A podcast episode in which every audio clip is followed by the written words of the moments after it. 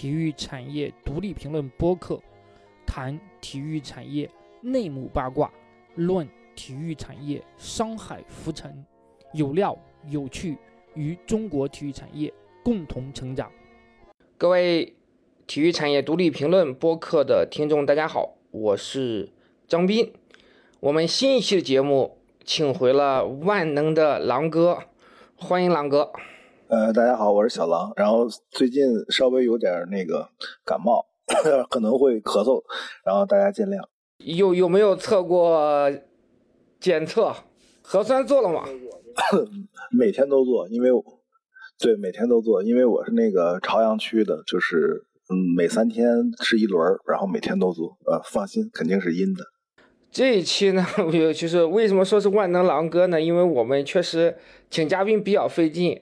嗯，只有狼哥是就是配合度最高的一个嘉宾，在感冒的情况下，而且这个还能够很感动啊，还能参与我们的节目。这期呢，我们是聊一下亚运会被延期这个事情。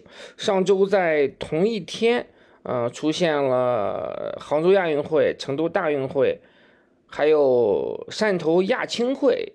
呃，前两个是被取消，啊不，前两个是延期。汕头亚青会是被取消了，这样的消息，呃，应该在你看来不意外吧？不意外，但是那一天的这个消息是接连发出来的，还是挺震撼的。因为当天应该是亚奥理事会在开会，所以就是一会儿出一个消息，一会儿出一个消息，就感觉整个人麻了。虽然不意外，但感觉整个人还是麻了。呃，我们先说一下杭州亚运会的延期的一些情况吧。那首先，它确实延期了，而且没有公布具体的举办日期。从我们从我掌握的信息啊，肯定是今年办的可能性几乎是没有了。那肯定要推到推到明年，推到明年的时间的话，呃，档期就会很成问题。所以，那本身说实在话，亚运会已经变得很鸡肋了。那你你觉得这样一个延期的亚运会，它很有可能会推到二三年的年底来举办，和巴黎奥运会非常的接近。嗯，还有办的意义和价值吗？呃，我觉得意义和价值肯定还是有的，主要还是现实的一些问题怎么去解决。呃，比如说呃，运动员他这个呃状态呀，以及这个明年的话还会有很多单项的世锦赛是去获取奥运资格的，对吧？以这些赛程怎么怎怎么怎么调整开？我觉得就算它的意义和价值变小了，但肯定还是有的。但是就是现实的困难会很大。对，尤其是我觉得对于中国的运动员来说，可能还是会非常认真、非常重视的。但对于国外的选手，你想想，如果是放在二三年年底来举行的话，我我猜测啊，可能会有很多。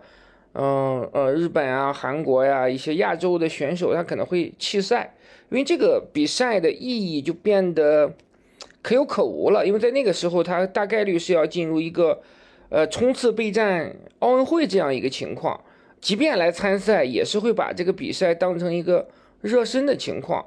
热身赛，对，呃，也很难会拿出一个很真正好的这样一个竞技水准来去把它当成一个很正式的比赛来。对待那，你像如果放在今年的话，那其实在这种比赛的话，中国选手拿金牌那是赢麻了嘛，这是非常简单的一个事情。但是对于亚洲啊、日韩的选手啊，或者其他国家的选手，他还是会很重视的。嗯，当然韩国可能还涉及到免兵役的一些问题。对，韩国人肯定会很重视。对，日本其实也，我觉得也还是会比较重视的吧，因为毕竟是一个。嗯，这个亚洲最顶级的这么一个赛事，但如果把它放到了一个很尴尬的时间点的话，那重视程度肯定是会下降的，这个是这个是难以避免的一个情况。对，而且就是咱们以前在别的节目里说过，这个。奥运项目的选手跟这种职业足球和篮球选手有很大区别，他们经常是这种四年一个周期去准备一个比赛，所以你一个大赛延期，可能就是把他们所有的呃规划全部打乱。他不像说职业的足球运动员，他每一年每个月都要保持状态，这些奥运选手他不是这样的。即便是像奥运会这种比赛，在那个周期之内有比较大的、有还不错的这样一个关注度。但其实相比以往来讲，我觉得整个的影响力啊，还有它这个受众群体，实际上是有下降的这样一个趋势的。那亚运会就更加尴尬了，因为实际上的话，大多数项目那就是中日韩三国的选手在竞争，嗯，可具有这种很强观赏性的项目，实际上不是很多。对，而且我我。我的职业生涯，我的记者职业生涯，因为没采访过奥运会，只采访过亚运会，就是感觉整体的那个氛围就是比较轻松愉悦。就像你说的，主要就是中日韩三国竞争，所以其他的国家的运动员，呃，包括那些工作人员、志愿者，感觉氛围是没有那种剑拔弩张的大赛的氛围很很重啊。因为我们一起是去的仁川嘛，那时候仁川亚运会的时候还是比较有话题的，因为当时孙杨。还有朴泰桓那个时候竞争正是一个，呃比较巅峰这么一个状态，再加上日本选手，呃秋野公介的涌现出来，那还有宁泽涛啊，对，就我们能看到说，那杭州亚运会，他可能更缺乏一些关注点或者是亮点了。那你游泳这块其实也能看到，孙杨不比嘛，因为孙杨不比的话，实际上少了很多的。话题和热度，呃，亚运会要是延期再往后推一推，没准孙杨就可以比了。到明年年底也不行吧？对他这，因为他是二二四二四年五月底才解禁嘛。对，亚运会推到二五年，没准就可以了。嗯，哎，下一届亚运会是在哪儿办呀？要不整体顺延一届？下届我还真不记得是在哪办了，因为现在其实说实话，如果不是这届亚运会在杭州举行的话，那我相信整个的这个亚运会的热度会更低。现在亚运会的热度是靠电竞来支撑的，就是说现在大家对亚运会的关注的焦点，呃，可能就是因为哎，电竞成为亚运会的正式项目，到底会有一个怎样的表现？那因为现在英雄联盟也好，王者荣耀也好，它拥有更多的受众。可能话题的焦点还是会在电竞这个层面，其他的，呃，足球可能是会稍微重视一些吧。那因为这个虽然是呃 U 二三在比嘛，但是呃韩国队啊、日本队他历来也还是会比较重视的。但是再加上中国足球就是再糟糕的话，那其实关注度还是会有的。嗯，当然我们应该不会看到像孙兴民这种。顶级巨星的身影了，因为是有超龄球员可以参加的，但是他已经这个就是获得过上一届亚运会的冠军，所以他已经解除了服兵役这样一个这个紧箍咒，所以呃他不会出现了，但是还是会有一些优秀的韩国的呃呃年轻选手还有超龄选手会来。其实足球的话不需要这种巨星，就是随便哪个队都能把中国踢得不成样子。因为一四年仁川我在现场嘛，小组赛踢是小组赛嘛，我记得踢泰国，简直了，被泰国踢得跟什么一样。然后蔡振华当时也在现场，我我都我都没去关注过呃足球，因为当时我有同事在负责足球，呃，我我当时主要是负责一些我自己条线里面的这个呃综合项目，不像你。兼顾的那么全面，当时就是我记得特清楚，就是蔡振华脸色特别黑，然后所有中国记者都在围他，然后他一句话也没说，就是被泰国队。我当时我印象当中，我只是去看了韩国和朝鲜的那场决赛吧，一比零嘛，对吧？好像是不是金星玉进的头球，忘记了。呃，我也没没没没印象了，只是对中国对泰国那场比赛印象深刻。啊。啊，说到亚运会，就是说到足球，那稍微插一句，就是我当时在广州亚运会最沉重的教训，就是我为了去看韩国和伊朗的三四名决赛，把我的电脑包扔在了新闻中心，后来这个电脑包被孟加拉国的一个记者给偷盗了，因为你应该不在。广州亚运会的时候，你应该不在现场。我不在，但这事儿我听你说过，只是不知道是因为足球比赛。对对对，当时是因为去看足球的那个比，当时我记得很精彩，三比二吧，好像是，呃，进球大战。因为丢了电脑，所以印象深刻。对，所以后来也不也不工作了，我就去破案去了。化身成一个侦探，最后把这个案子给破了啊！这是个一个题外话。说到亚运会的一些一些难忘的经历吧，嗯，其实还有一个关注的热点，一定是百米飞人大战。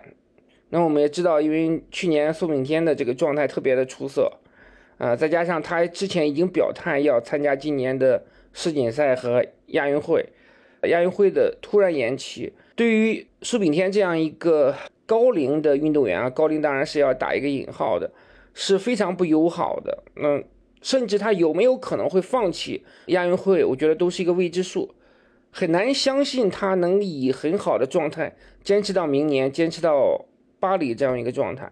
所以就是说，我们回到了一个延期的必然的结果，就是对很多的老运动员是非常不友好的，因为。很多老运动员在奥运会结束之后并没有退役，而是想着说在家门口的亚运会上再搏一次。但现在很突然，很突然，因为其实，在最近这个阶段，已经陆续有很多国家队在公布亚运会名单了。突然间的延期，对于他们来说，可能是一个比较大的打击。对，因为这个跟就是二零年那个奥运会情况还挺不一样的，因为二零年当时是。疫情比较突然，然后这个大家也都不知道怎么应对，然后日本那边决策也比较慢，所以就是大家都是很懵的一种状态。但其实现在来说，嗯，大家可能之前一直觉得中国是可以照常举办的啊，也没有任何类似的消息。因为北京冬奥会，对，有我们有成功的经验，对吧？所以可能没想到啊。确实，我觉得这个事情一定是一个很突然的这么一个结果。那。呃，对于很多运动员的备战呀，他的整个的一些训练周期的安排，可能全是要打乱了。对于年轻运动员来说，可能不会有太大的影响吧。嗯，今年少一个比赛，可以拿出更多的时间来为明年或者后年做准备。但对于像苏炳添呀，我觉得像吕小军呢这样的一些老将吧，真的他们可能嗯很难有动力再继续。坚持一年了，很可能很多人就不会再去训练，而且就就是呃放弃这次就是自己在家门口的谢幕战了。但我觉得呃苏炳添至少今年肯定不会不会退役嘛，那他明年会不会参加？我觉得他自己现在也很难给出一个准确的答案吧。那也要看自己的这样一个呃竞技状态，再再看他整个的这样一个嗯备战的安排。对于他们这一批队员来讲，真的是，我觉得可能可以说很不幸吧，因为经历了伦敦奥运会的延期，又经历了杭州亚运会的延期，而且是在北京冬奥会已经成功举办的情况下。伦伦伦敦，等会儿等会儿，你刚才说伦敦奥运会，我有点懵。我说你刚才说是伦敦奥运会延期。啊啊啊！东京奥运会经历了东京奥运会的延期，又经历了。这个杭州亚运会的延期，人生中总是充满了很多意外。不是现在说吗？说这个这几十年的这种安稳其实是非常态，这种意外才是常态。这个意外来的有点太意外了，因为我觉得，呃，有北京冬奥会的这样一个成功的经验在先，从办赛的难度来说不会有太大的障碍，就是无非是一个啊闭环的模式嘛，大家都能接受。啊，对于国外的运动员来说，也不存在说隔离的这样一个情况，只不过说比赛完了之后，工作人员和中国的运动员接受一个隔离的这样一个安排。然后我的了解啊，有一些房间的一些说法是，亚奥理事会那边还是希望说整个杭州亚运会能够向公众去放开，能够让全市呃全亚洲的体育迷呃来到现场来去拥抱这样一个盛会。那从目前以我们国家现在的这个防疫的情况来看，这个几乎是不太可能，呃，成真的。所以很大的一个冲突在这方面，最终也做出了一个延期这样一个决定。也就是说，其实不是办赛本身的难度，而是说对于这个，呃，放不放开这个观众没有达成一致，所以延期。我觉得这个是比较呃合理的这么一个推断啊，当然。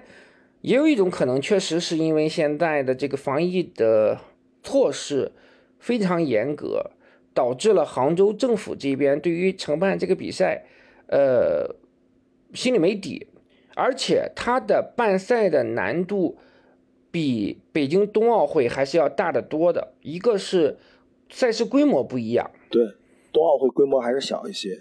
对，嗯，冬奥会的项目是很少的，运动运动员的数量以及参赛国家的这个数量都是有限的，场馆也比较集中。对，而且这届亚运会有一个特别不一样的一个地一个变化吧。以前我们去广州亚运会的时候，他的所有的比赛基本上都是在广州，偶尔是辐射到周边的呃个别的城市。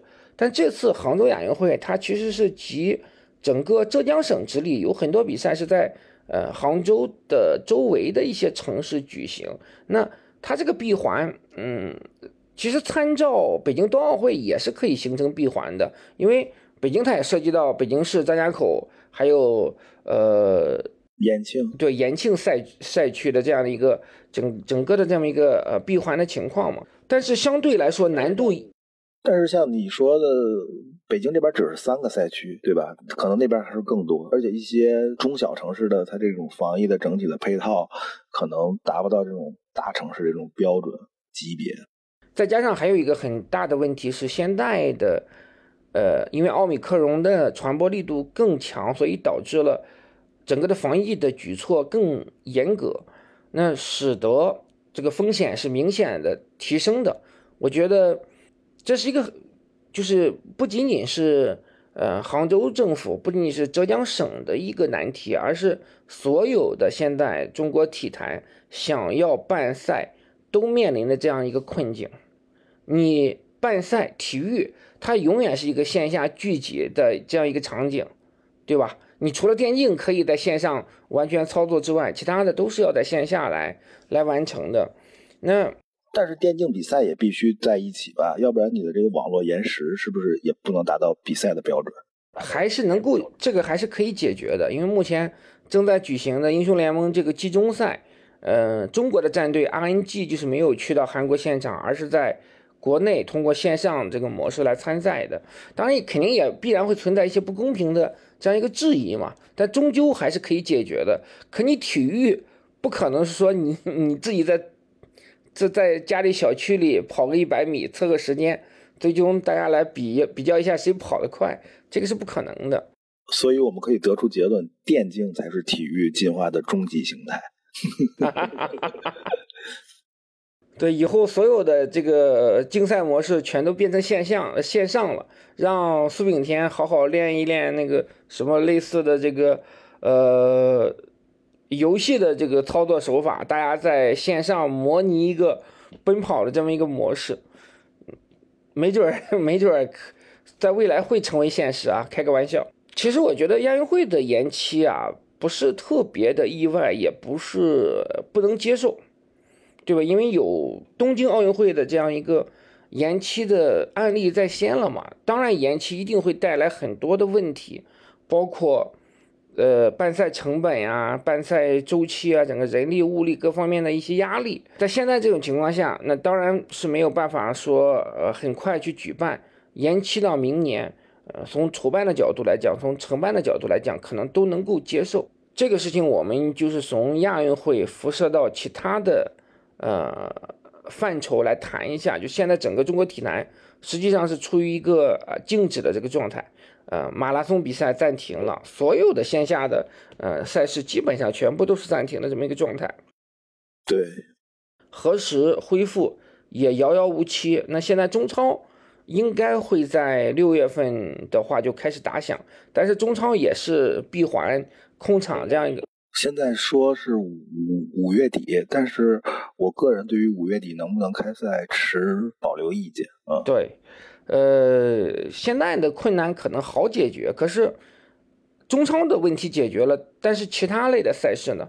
中国体坛它不是只有一个、两个这样一个赛事 IP，不是只有中超或者 CBA，他们能打就可以了。你这个行业里面存在那么多的从业者，那么多的赛事，实际上大量的群众性的赛事、小赛事才是支撑起中国体育这个赛事体系的这样一个。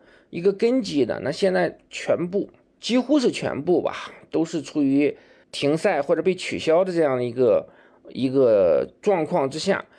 那天我跟李博交流的时候，还专门聊到了今年的跳水世界系列赛，一共四站比赛，三站是办不了的。第一站是在俄罗斯，因为俄乌 冲突的问题，那我们也知道俄罗斯肯定肯定办不了了。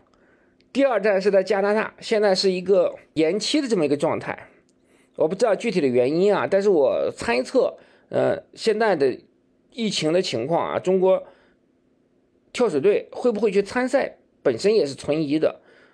整个世界跳水来讲，中国跳水就是占据半壁江山的。对吧？如果你中国队不去，那这个比赛可能办的意义会大打折扣。当然不清楚说具体加拿大站，呃，延期的原因是什么。那中国还有两站，中国这两站的话是标了一个 TBC，我不知道这个 TBC 的具体意思，我猜测应该是取消的这样一个一个状况。呃，中国两站是哪儿？北京和哪儿？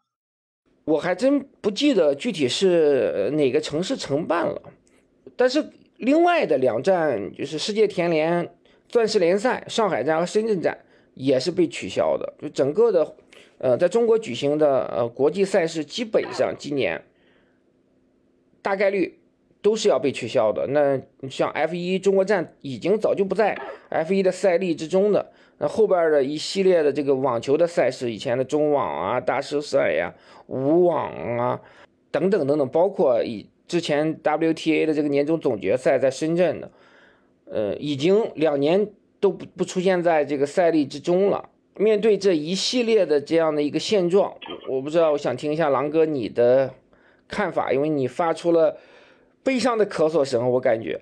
对，就是因为。咱们都是这个体育行业从业者嘛，就是虽然不做记者，但还是在这个行业里，就是很悲观啊。就转行呗，就是你也知道我最近在干嘛，对吧？我最近在写写网文，期望自己能成为网网文大神。优秀的记者逼着去写网文了，渴望成为网文大神。那人家网文大神顶尖的，一年能赚几千万呢？哪个顶尖记者一年能挣几千万？是不是？这个，因为你你刚才罗就是罗列的这些现状吧，有一个会带来一个很可怕的一个结果，就是惯性。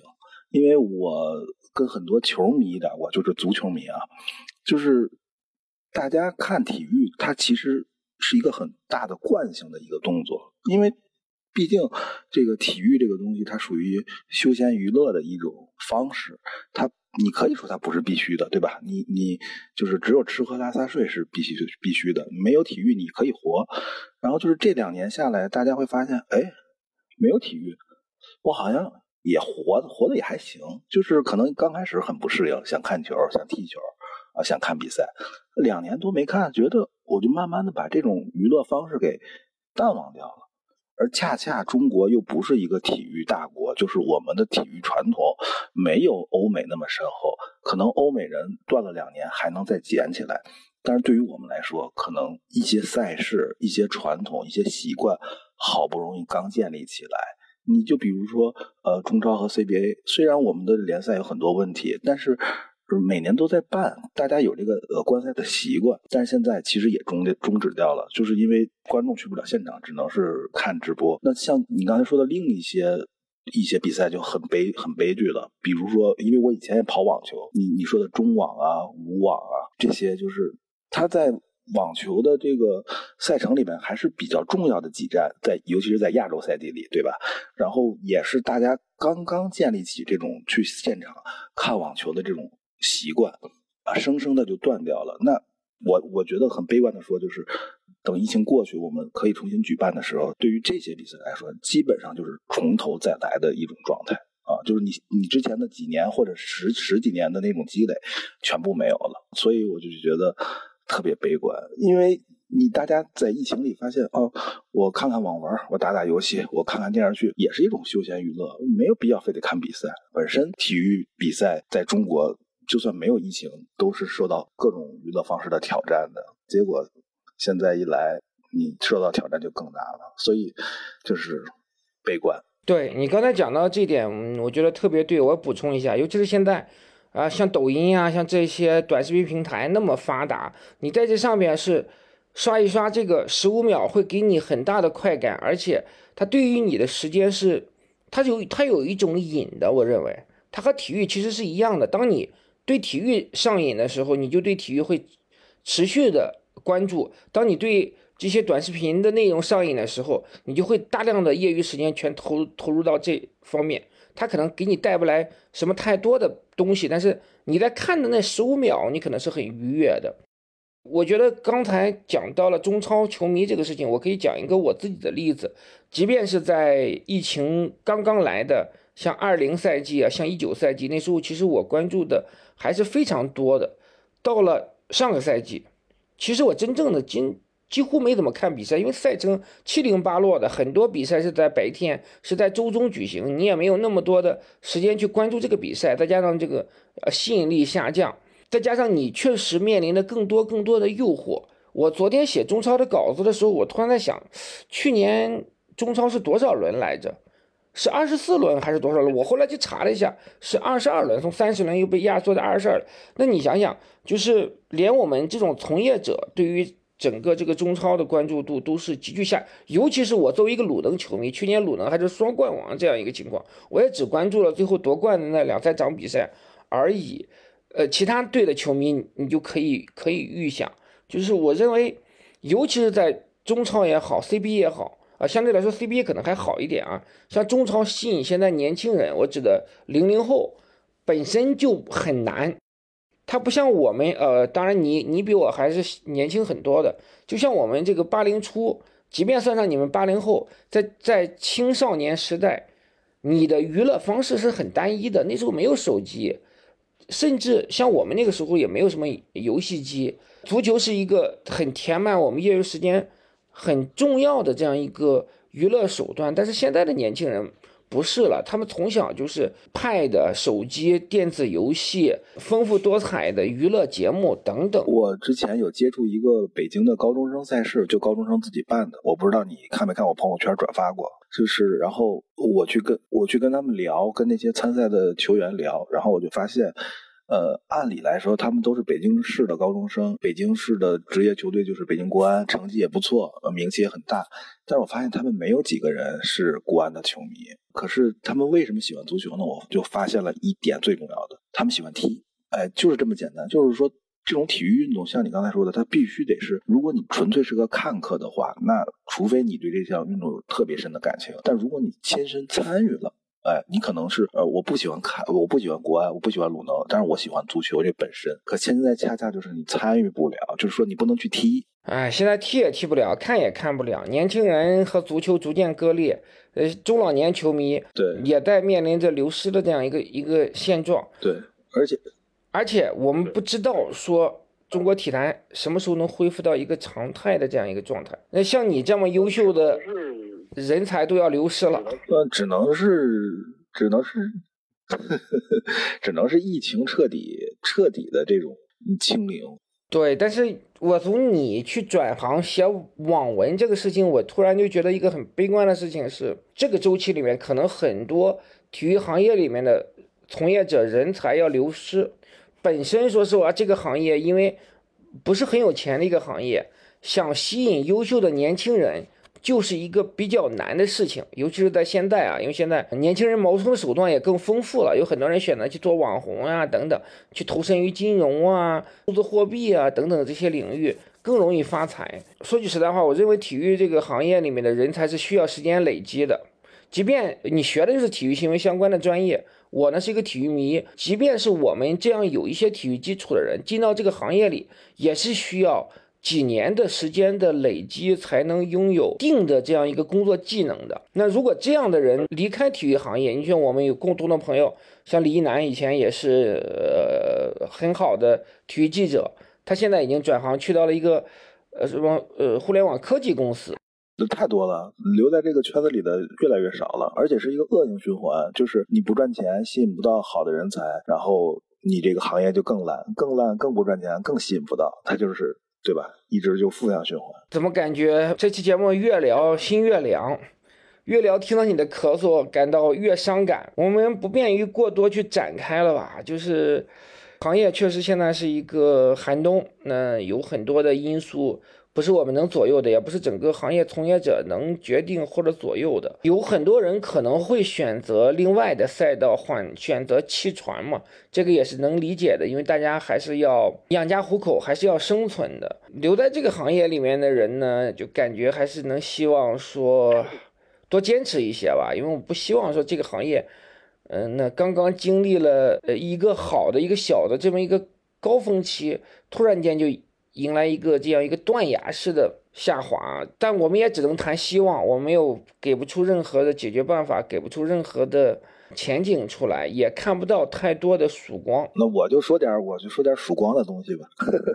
啊，好，给我们转转调性，就是因为我现在是在足球行业嘛，就是我对中国足球行业。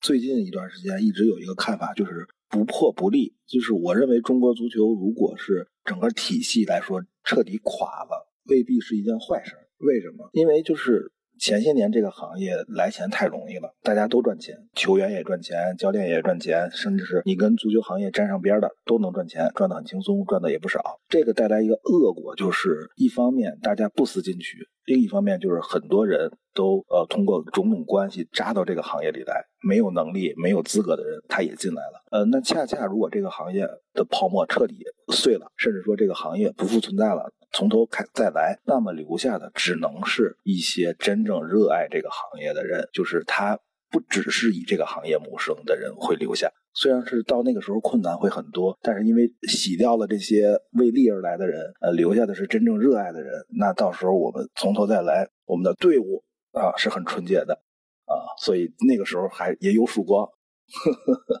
放在以前，我未必会同意你的这个观点，但是在这样一个时候，既然你提到了曙光，那我就必须赞同你。希望说是不破不立吧，我们能够真正的在。